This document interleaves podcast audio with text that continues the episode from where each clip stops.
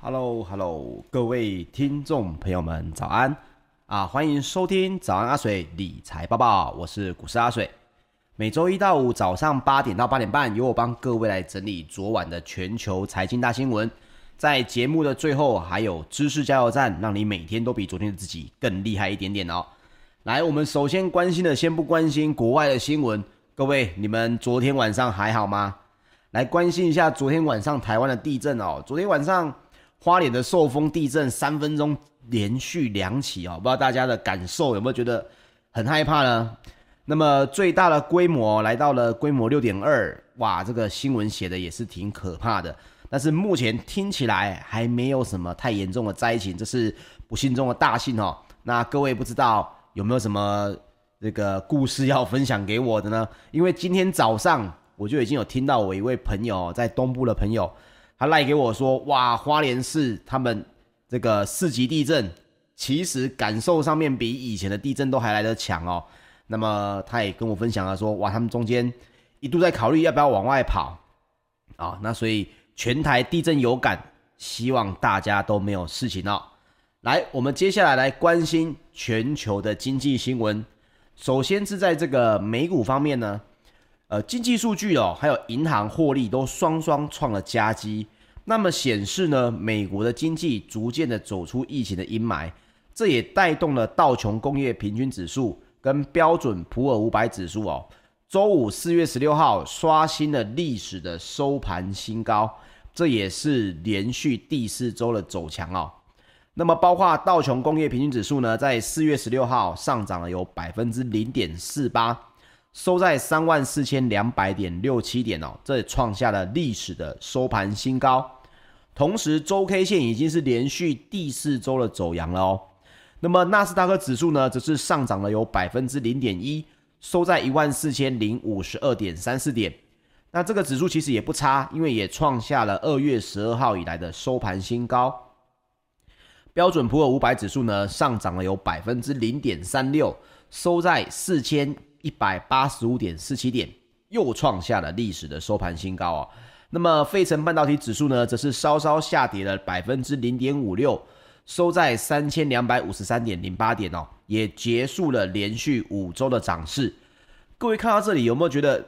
怎么会费城半导体指数还是在下跌呢？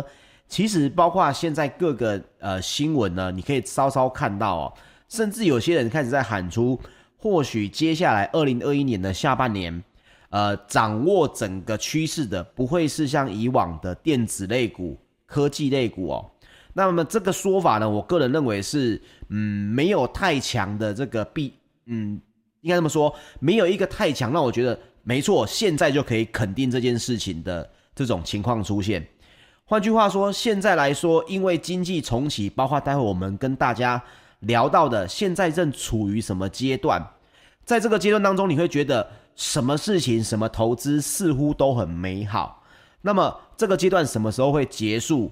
有可能还是由这个我们呃一般的科技类股来领军的机会还是会比较高。所以这一段所谓的甜蜜期，哈。现在大家说什么其实都不是太准确，因为甜蜜期基本上你说什么东西都是对的，只要它在上涨，你说都是对的。所以现在认为说哦，我们就要放弃掉这个科技股、电子股，我认为是有点说的太早了哦。那么标普五百的十一大类股呢，十六号多数皆是上涨的，只有能源类股呢稍稍受油价下滑的影响而拖累哦。那么纳斯达克指数呢，距离二月十二号的历史收盘新高哦，就是一万四千零九十五点四七点，也只剩下了百分之零点三一的涨幅，就可以创下新高了。标普五百指数呢，在过去一周哦，各位可能在早上阿水常常听到我在说创历史新高嘛。标普五百在过去一周其实已经三度刷新历史收盘新高了。道琼工业指数也是连续两个交易日创下了历史新高。那么，包括密西根大学在十六号也公布四月的美国消费者信心指数呢的初值，由三月的八十四点九攀升到八十六点五，这也创下了一年以来的新高。此外，十五日公布的三月零售销售报告跳涨了有九点八个百分点。主因呢，这是因为额外的美国经济刺激政策，促使消费者的支出大增，增幅远优于道琼社调查的经济学家的预估值百分之六点一，就是预估值只有百分之六点一，但是三月的零售销售报告实际上是跳涨了有百分之九点八。那么另外一方面呢，劳工部也公布，截至四月十日为止，当周首次申请失业救济金的人数降到五十七点六万人。这个我们在上个礼拜五跟大家分享过，这已经创下了二零二零年三月以来的新低点哦。那么值得注意的是呢，其实各位可以看到，美国的经济正在重启，大家最害怕的还是忽然说出我什么时候可能要升息。FED，你什么时候要升息？是大家最害怕的情况哦。所以，包括 FED 的这个说法呢，也是依旧坚称会维持宽松的货币政策。那我们跟大家分享一下哈，其实上周五 FED 的理事的这个克里斯多福沃勒，不知道大家对这个名字有没有印象啊？可能大家原本对这个 FED 的理事可能没有这么的呃印象深刻。这位克里斯多福沃勒呢，他在十六号接受 CNBC 的专访的时候表示哦，他说美国经济即将起飞，但目前没有紧缩货币政策的理由。注意他说的话，他说的是没有紧缩货币政策的理由，而不是讨论要不要升息这件事情，因为这是两回事哦。紧缩货币政策是代表着他们美国政府的购债计划可能要开始减少金额。而升息这件事情可能是利率上面要调整，但他说的是目前没有紧缩货币政策的理由，他并没有说利率的部分。那么为什么我会特别提到克里斯多福沃勒这一位呃专家呢？除了他是一位经济学家之外，更重要的是他是共和党人。那么我们大家也知道哦，这个共和党是川普的这个党派，他在二零一九年呢。这个川普就有在推特上面提名了这个沃勒。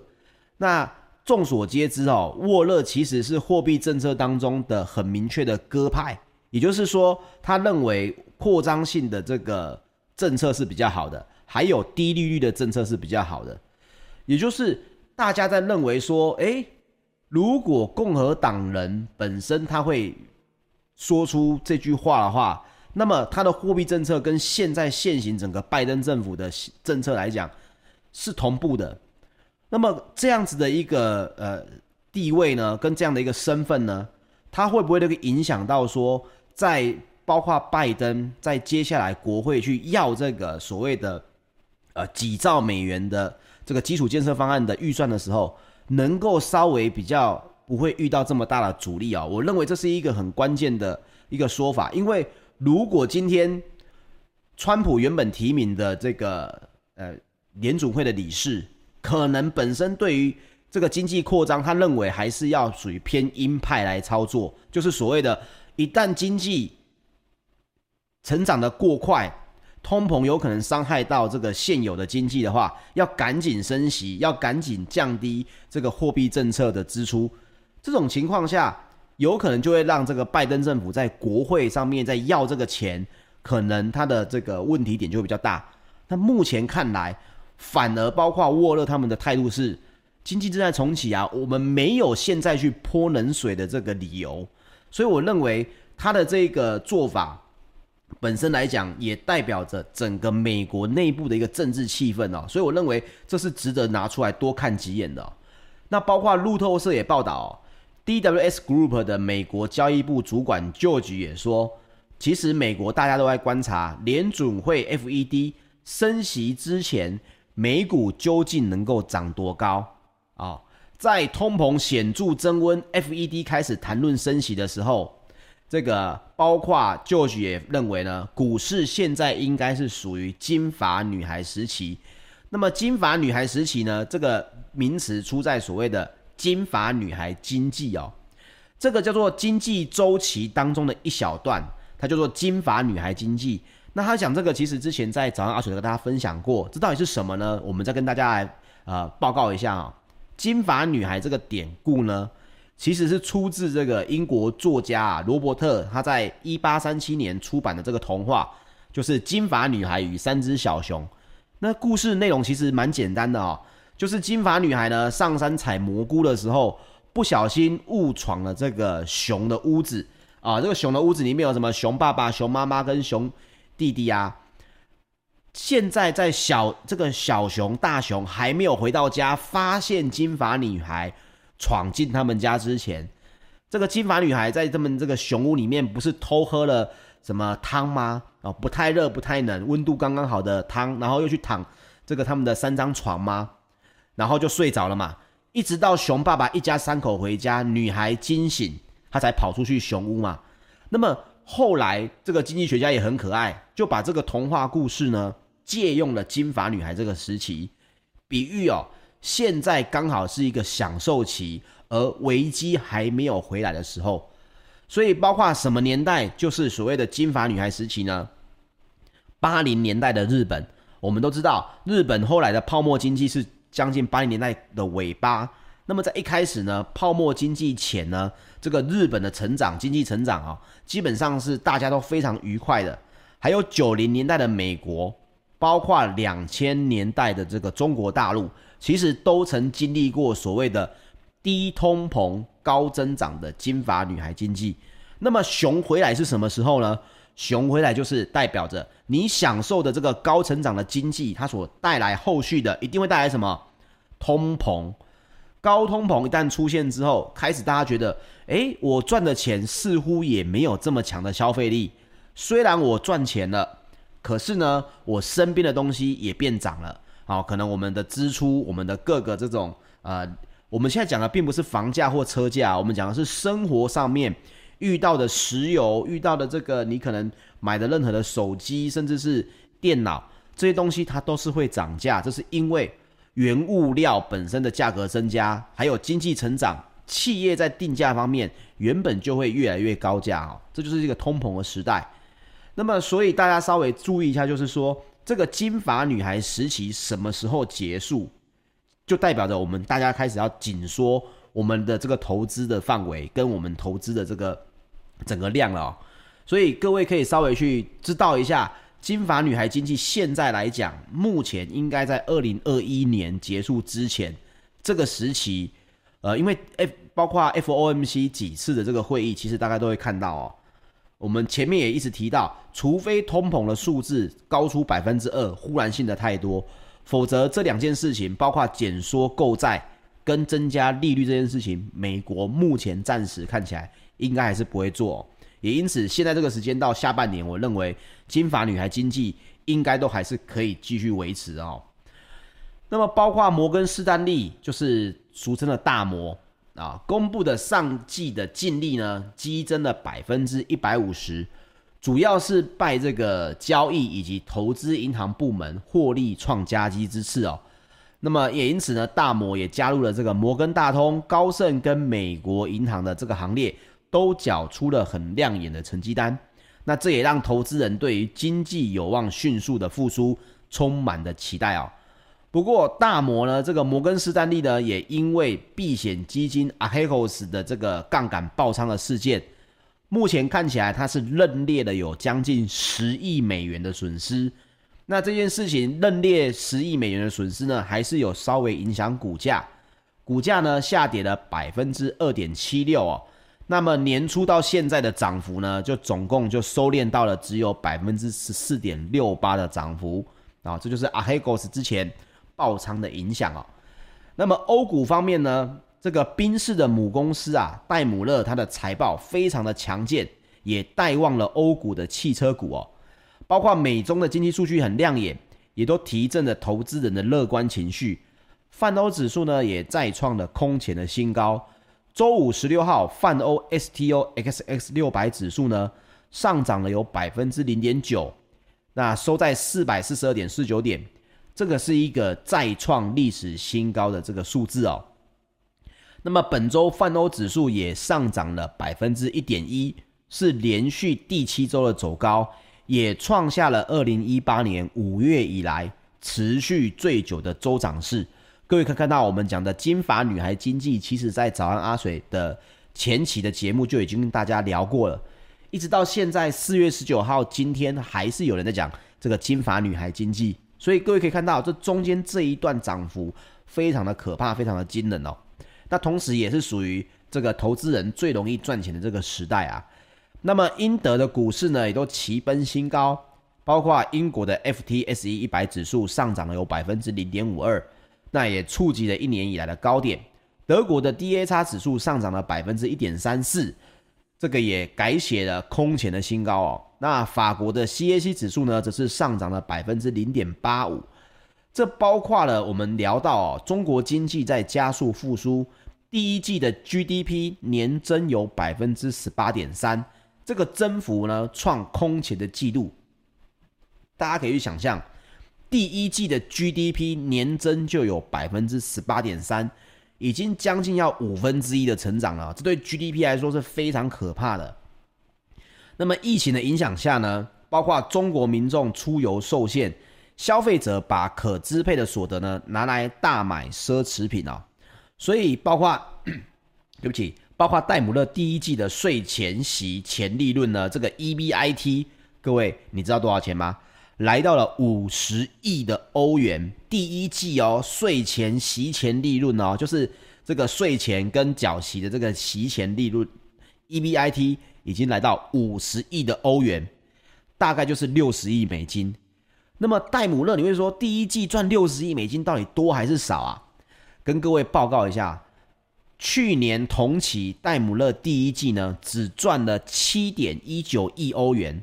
哦，差点变成现在是几倍？应该是八倍多了哦，来到了五十亿的欧元哦，七倍多，七七四十九，七倍的这个啊、利润值哦。那因此呢，戴姆勒也走扬了百分之二点七，欧洲的汽车股呢也跟涨了百分之二点一哦。那么另外数据也显示，欧盟三月份的新车登记呢大增了百分之八十七点三，所以各位也大概可以知道。为什么美中两国现在对于经济重启这件事情，你会发现到有两个非常不同的做法。美国呢是非常的鸽派，啊，经济重整重启最好啦。我们现在为什么要这个泼他冷水呢？我们要赶紧添柴加火嘛。所以美国呢是偏鸽派，可是中国呢，因为它的第一季的 GDP 已经年增百分之十八点三，这个时候它如果去。所谓的呃添加柴火，继续去让这个经济扩张的话，那么中国的通膨来临的就会非常的快。你们可以想象一下哈，包括刚刚提到的中国民众出游受限，消费者把可支配的所得拿来大买奢侈品。你们了，你们可以去想象一下，就知道为什么如果他不用鹰派的方式去控制中国内部的经济的话，一定会出问题。你可以想象一下。GDP 年增百分之十八点三，每个人身上都多出了很多钱可以花，所以企业在定价的时候呢，他发现原本一百块的东西，我定价到一百二，大家还是会买。那么我定价到一百二，我去消费，是不是我的支出也增加了？这个时候，别的这个企业也会看到，诶，我可能买其他人的这个产品，我的成本也变贵了，那么我的销售也要增加百分之二十。这个时候就会引起一个连带的效应，大家都想把卖的这个产品，大家都想把原物料，包括面粉啊、菜啊、米啊这些民生需求品，也都会跑到这个通膨的行列。所以中国它其实它目前必须要鹰派，因为第一季的 GDP 已经年增有百分之十八点三了哦。这跟大家稍微聊一下，为什么新闻会这样写，跟跟大大家来报告一下说。为什么美中两国会有不同？对于这个经济重启有不同的步调哦。好，那包括了石油方面呢？纽约商业交易所五月原油期货在四月十六号收盘下跌了零点三三美元，来到了每桶六十三点一三美元哦。那么欧洲的 ICE 期货交易所呢，近月的布兰特原油则是下跌了有零点一七美元，来到每桶六十六点七七美元哦。那么当然了。新闻一定会跟你讲说为什么又要下跌的理由了。那么其实我也跟大家分享过，石油一定是看它的趋势走向，哦，当天的这个涨跌幅呢，基本上只要稍微了解一下就好了。因为包括新闻也写到说，哦，这是因为中国的经济重启趋缓。其实我很想请这个写这句话的人去看一下，第一季的 GDP 年增百分之十八点三，你告诉我经济重启有点趋缓这件事情，这件事情是我说不出来的哈。所以各位在看新闻的时候，也要稍微比对一下内容，稍微知道一下真实的数据应该是什么，而不是看到涨跌去看到之后说，哦，那就是因为什么原因什么原因。日常的涨跌背后不一定有原因，它只是多空买卖之间的一个所谓的撮合价最终的影响而已啊，所以趋势还是最重要，不要陷入所谓的啊今天涨就一定是因为什么啊，明天跌就一定是因为什么啊。那么包括伦敦伦敦的金属交易所呢，在三这个三个月的基本金属期货，四月十六号也都稍微多数的下跌，那么这句话就跑出来了。他说：“因为担忧中国经济将有所放缓，那我个人还是认为这句话说的太快了哦。那期铜呢也下跌了，大概是百分之一。包括世界钢铁协会的报告也表示哦，大家现在应该都在听这个钢铁类的新闻嘛。二零二一年呢，全球的粗钢需求量预估将年增百分之五点八，来到十八点七四亿吨。那么这个数字呢，相比二零二零年的需求量啊。”诶，是稍微年减百分之零点二的，所以二零二一年的全球粗钢的需求量呢，其实年增量比之二零二零年并没有太多，反而是二零二二年全球的粗钢需求量呢，就渴望继续成长到百分之二点七，来到十九点二五亿吨哦。那么报告包括了这个世界钢铁协会的报告呢，也显显示说，去年。全球粗钢的需求在疫情的冲击下，能够仅有小幅的下滑，主要是受到占全球粗钢产量半数以上比重的中国大陆，在去年的需求量仍然仍然有年增百分之九点一的带动。不过，大陆今年的需求增长呢，将放缓到百分之三，这讲的是钢铁类哦。那么，二零二二年呢，更将增长只有百分之一，这也是因为。主要是去年的经济刺激计划的补贴也会逐渐减少的影响。那么，世界钢铁协会的经济委员会主席雷梅西也表示，哦，去年中国以外的全球粗钢需求呢年减百分之十，今年呢已开发经济体的粗钢需求也也仍然是落后的。预期到二零二二年呢，已开发经济体的粗钢需求。也仍然没有办法回到疫情以前二零一九年的水平。那么未来几年全球粗钢的这个需求呢，预期也将持续的复苏。但是已开发经济体的粗钢需求要完全恢复，可能要耗时数年的时间。OK，有没有发现这个新闻跟我们最近台股的钢铁走势类股可以说是完全相反？好，那么我认为这是一个平衡报道啦。在我看来。这个整个钢铁的需求量，还有铁矿砂的需求量，它一定是持续增长，只是这个增长的幅度，各位要注意哦，有没有比预期来的多？哦，这个报告给出来的是这个数据，但是各位要注意的是，美国的基础建设，它有很大一部分也在讲到钢铁的需求，包括两万英里的这个高速公路，还有现代化的公路等。这些东西对于包括水泥、包括钢铁类的需求也都是增加的。还有最重要的，美中两国其实现在都知道，在基础建设方面不能落后于对方，因为现在正是一个两边正要出现转折点的一个可能时机啊。所以我个人也认为，这个报告是一个预估值。实际上，钢铁的这个涨幅会不会继续，是在于复苏的情况跟需求量有没有优于这个预预测值啊？所以各位也可以稍微注意一下这件事情。那么黄金部分的消息呢？纽约商品期货交易所呢，六月黄金期货在四月十六号收盘上涨了十三点四美元，那么来到了每盎司一千七百八十点二美元哦，稍微创下了这个七周以来的新高点。那么，英国的研究机构呢，金属聚焦公司也表示哦，他们的报告当中说到，全球的地缘政治情势呢，已经越发紧张哦，包括美国与中国、美国与俄罗斯、俄罗斯与乌克兰以及中东地区等哦，这些不安因素呢，预期会为黄金市场带来短期的避险买盘。不过，历史经验也显示哦，地缘政治不安所带动的买盘呢，通常是比较短暂的。真正影响金价的，还会是全球总体经济的展望哦。全球总体经济只要是好的，那么黄金的走势就没办法太强。那么，如果大家越有疑虑的话，黄金跟区块链的虚拟货币的避险的功能也就会越高。那么，这两样东西就越容易来上涨哦。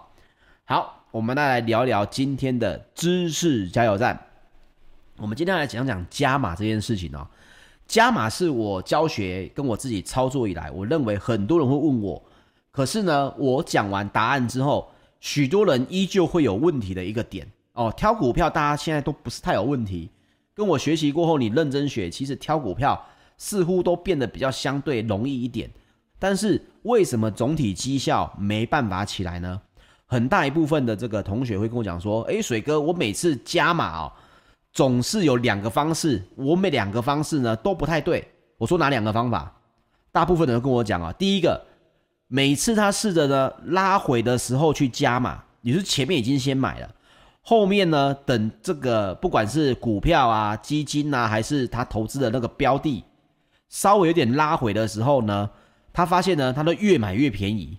哦，就明明前面如果只买第一笔，后面不要加码是赚钱的，可偏偏就是后面买了这个加码的部分，平均的成本呢，他发现呢拉是拉高了，可是总体资金也拉高了之外，可是呢总是越买越便宜哦，这个涨势呢就结束了。于是他下次啊他就改试，那好啊，我越上涨越加码总可以吧？就遇到了这个加码之后就反转的情况。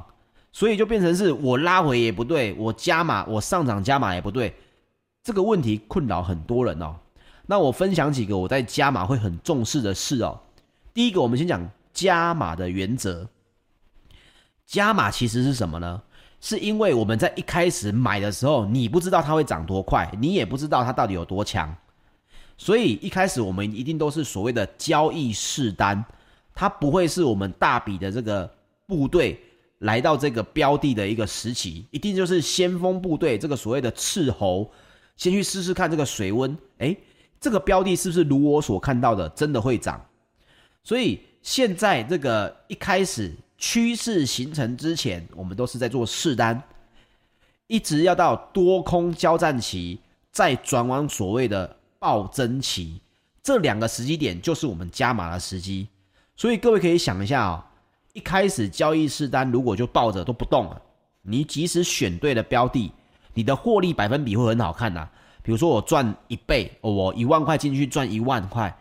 可是如果你总是用试单的方式，不敢加码的话，那么获利百分比好看，但是总资金的成长是不好看的哦。赚都赚那几千块，然后等到要压大的时候呢，又吐一点点就赶快跑，结果这个金额又很大，所以。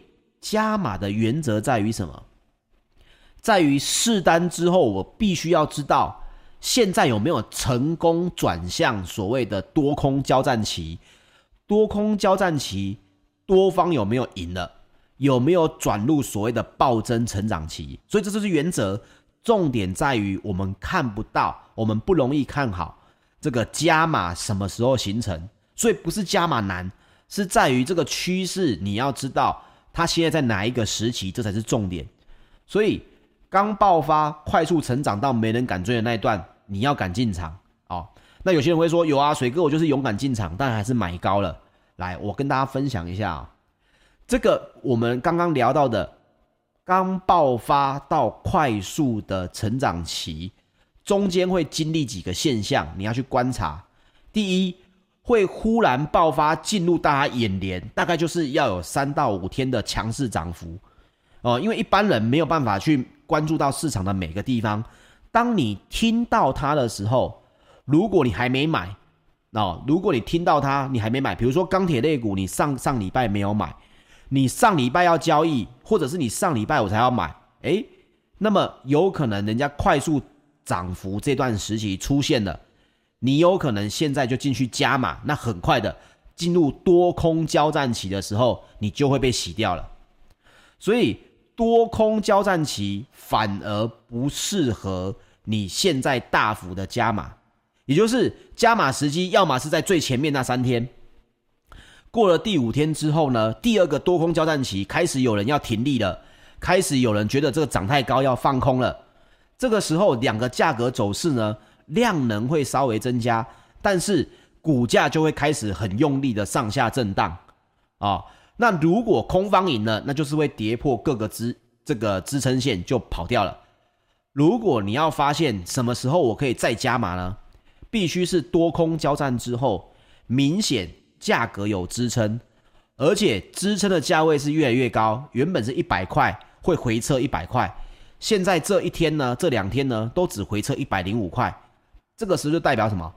多空交战期的多方开始在占有利了，这也是可以考虑慢慢加码的时机。所以很多人是为什么加码会觉得拉高买也不对，拉回买也不对？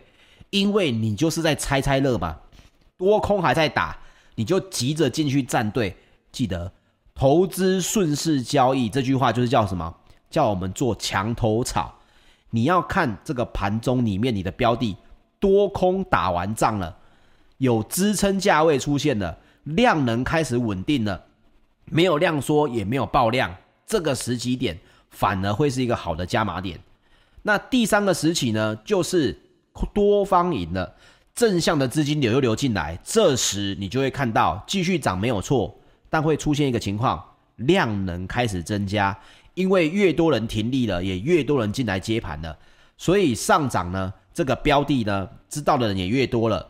这个时候你要加码，要注意一件事情，成交量要越来越多，因为量能增加，价格却能走阳，代表流入的资金买盘的力道比卖出的资金力道来得重啊，所以三个时期：爆发期、多空交战期跟最后的这个正向成长期、暴涨期，这个你要稍微看到说你现在在哪一个时期。哪一个时期适不适合你来加码？很明确的跟大家讲两个基本的做法。第一个，量能在缩的时候，均价线必须要跌不破，支撑价格要很明确。第三个，暴涨期量能要增加，但是价格也要越跌越高，这时候才能够加码哦。那也要考虑到每个标的的成长空间不一样啦。你买的是黄金，你买的是股票，或者你买的是区块链。这三个你都要去观察过往他们的成长的这个空间有没有大，那未来他们成长空间大不大？这就是暴涨期能够延续多久，这个地方比拼的就是眼力了。但是暴涨期之前多空交战期跟一开始的初涨段，我认为对于初学者来讲，你要加码其实都可以很好的找到时机的哦。简单来讲，我分享我的原则给大家听就知道了。当别人在怀疑的时候，你就要有勇气去加码；当每个人都在跟你讲这东西很不错的时候，你就要小心了。当你觉得你加码加的很安心的时候，那么反而有问题。我交易十多年以来哦，加码应该没有铅笔也接近铅笔了。反而我觉得害怕的、怕怕的加码点，回顾结果它都是好的加码点。如果让我觉得说，诶，全市场跟我看法一样哦。那通常这一船这一单就要翻车了，为什么呢？你我都是人，不管怎么训练哦，本能还是会控制这个操作的情绪。我们要训练自己的就是把情绪的感受还有你真实的操作来分开来，这就是一个心魔的克服，也就是一个交易的训练。所以各位最后分享给大家，回顾看看自己的交易有没有节奏，有没有系统，再来谈加码，才不会变成猜猜乐。OK，那么剩下的部分就留给各位听众朋友们去思考了。那我是股市阿水，谢谢收听今天的早安阿水理财报报。我们明天周二早上八点见哦，大家拜拜。Clubhouse 的朋友，大家也拜拜喽，我们明天见。